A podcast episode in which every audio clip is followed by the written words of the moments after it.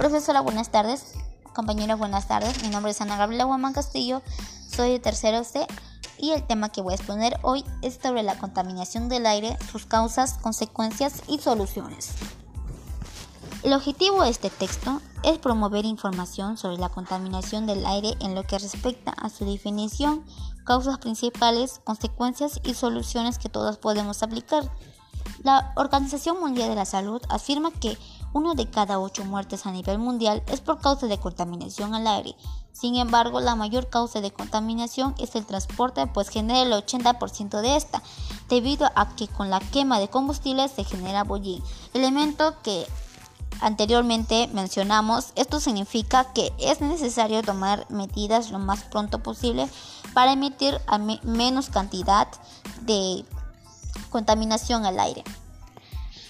La contaminación del aire representa un importante riesgo medioambiental para la salud mediante la disminución de la contaminación del aire, las comunidades o países pueden reducir la carga de morbilidad de accidentes como cánceres de pulmón y asma.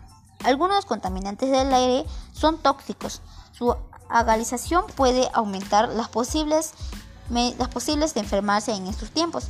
Muchas personas, más de 9 a 10 personas, respiren aire contaminado. Y esto no solamente afecta, nos afecta a nosotros los jóvenes, también nos este, afecta a los adultos, ancianos, eh, a las mujeres embarazadas y mucho y más a los niños. Para las causas de, este, de la contaminación del aire son porque botamos mucha basura al suelo, cortamos los árboles y también quemamos plásticos al aire libre. Eso también, eso también hace que nosotros contaminemos el medio ambiente. Para evitar que el aire esté, que el aire esté más contaminado, les, yo les sugiero eh, reducir el uso de transporte que funcione a base de combustibles fósiles, así evitaremos emitir gases de efecto urbanero. Número 2. Reducir el consumo de plásticos. El plástico es una sustancia constantemente que permanece en siglos y siglos en la naturaleza.